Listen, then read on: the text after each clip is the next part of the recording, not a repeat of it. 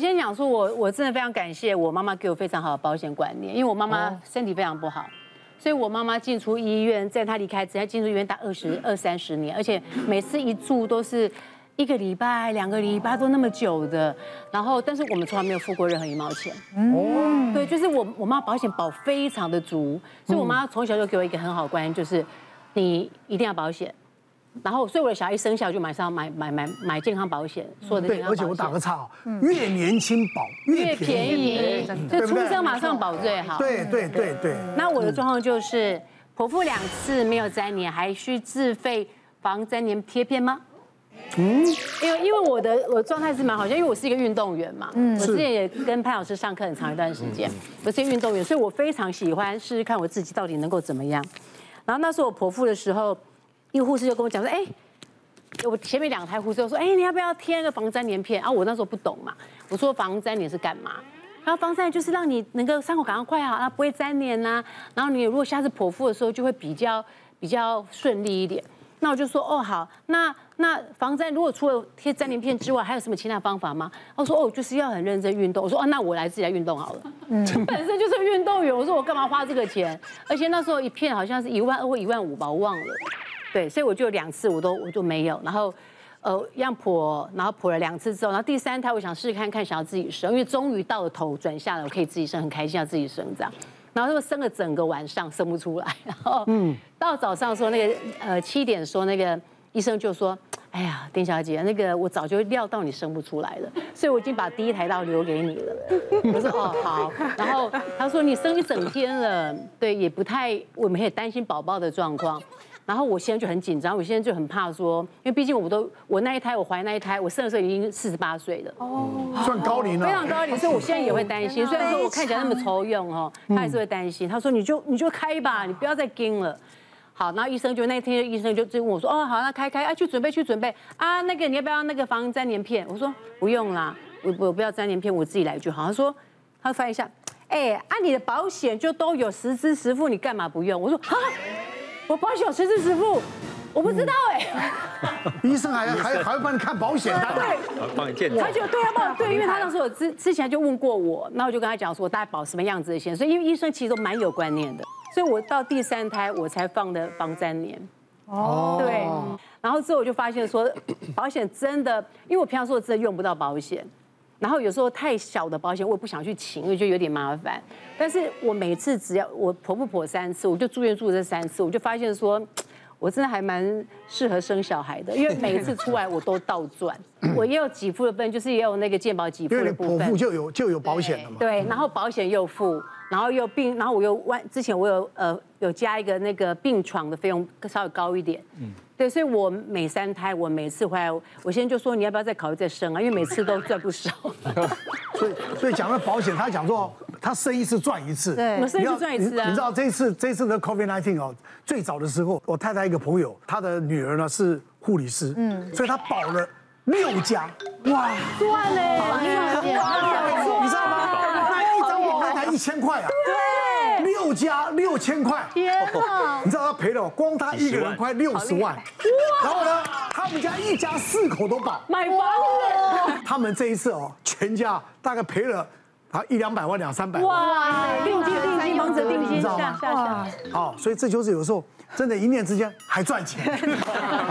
我觉得防沾就是可以跟大家示意一下，因为防沾黏基本上我们就是把我们的伤口上面会呃。铺一层东西，它现在这个东西产品种类有很多啦，就有粉状的啦，有胶状的啦，有水状的啦，然后有贴片状的，就是很多种。啊，其实就是看我们伤口的大小去把它覆盖在上面，这样子我们正常的组织通常会遇到那些要复原的组织的时候，就比较不会粘在一起。防粘连这件事情就是见仁见智，有些人会喜欢用，有些人不想用，我觉得都没有关系。可是我这边就是自己刚好有两个 case，那一个是五十六七岁女性，然后她来也是子宫肌。腺症沾黏很严重，那原因是他之前前面两胎都剖腹产啊，在那个年代其实本来就没有防粘黏这个东西啊，所以剖腹产剖完就就就关关伤口就走了嘛，这样。嗯、那其实你大那时候在超音波底下就看到他除了子宫很大之外，他的膀胱基本上是完全贴死在他的子宫上面的，是哦，动不掉。对，所以那时候其实就已经跟他讲清楚说，我们进去开这个刀的话，有很有可能你的肠子会在分粘黏的时候破掉。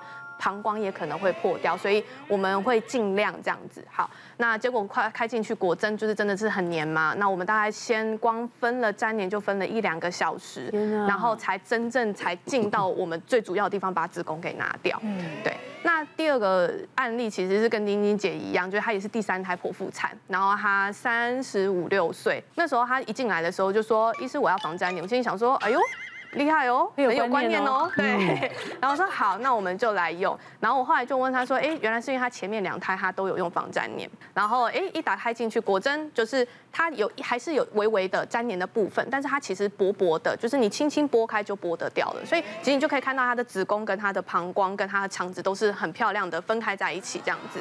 那我觉得这是我自己亲身的案例啦，所以我觉得可以给大家参考看看防粘连的这个部分。嗯，呃，因为会不会粘连有几件事情，你原发的疾病是什么？对，比如说你一开始是胃穿孔或盲肠破到烂到整个肚子，那当然你以后动完这个刀，不管你开不开这个刀，本来它就已经粘得乱七八糟了，所以你手术后在恢复上面一定发生粘连的机会越高，跟原始病程有关。嗯，再来跟病人的体质也有关系。是，有我们发现有的人他的。呃，很容易有蟹足肿体质的人，嗯，就算我们很仔细、很仔细，动动作很轻柔，它还是很容易发生粘连。好，那最后一个当然就是这个呃医疗卫材的部分，它的确会降低降低很多。我们甚至也有遇遇过，就是说，比如说我们之前开减重手术或开胃癌手术，那下一次是开胆结石，那前面有用这些东西，其实进去里面结构是完完整整。我妈妈也开过子宫肌瘤，哦，后来呢？开完了，不知道快隔了多少年，就长三年，嗯，哇，痛到，后来又去开了一个手术。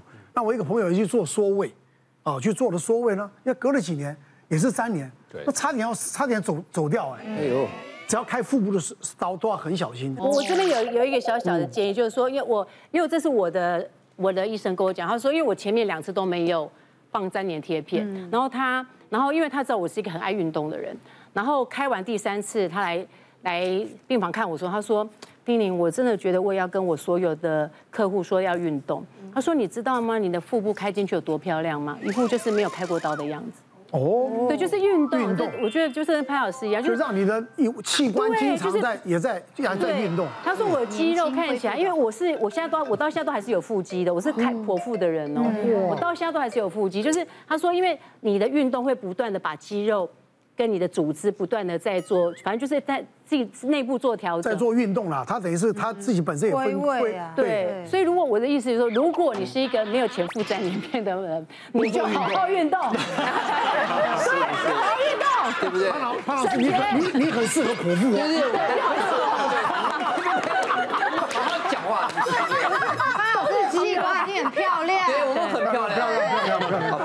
那请问专家这个方面有什么要注意的？对，剖腹产这件事情哈，其实很多人不知道，其实呃，它其实生产是一个喜事嘛，它其实不是疾病。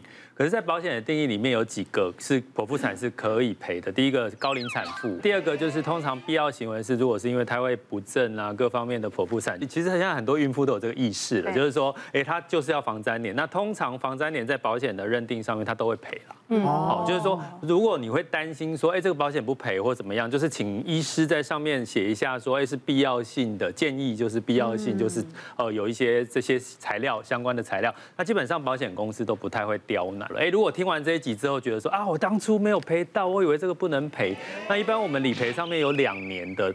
期间就是说，像刚刚提到防疫险两百多万，他两年之内都可以申请，没有问题的。像我之前有一个朋友的例子是，他自己哦就寄这个理赔资料寄到保险公司去，结果呢，呃那个时候哦，因为这个保险公司他没有去呃查清楚，结果他就没有赔到刚刚提到的这些材料相关的费用。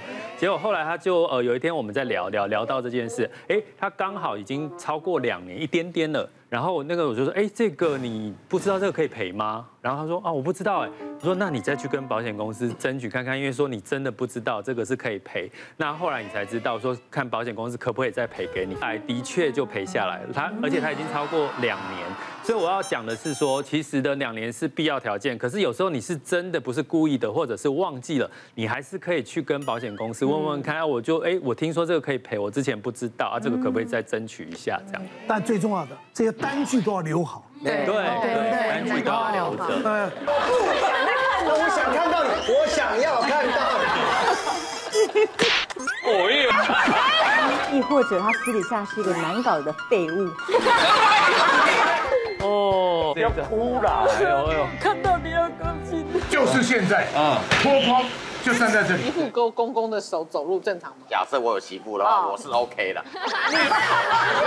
小姐不息地二十四小时不断线，强档综艺节目热映中，搜寻东森娱乐台。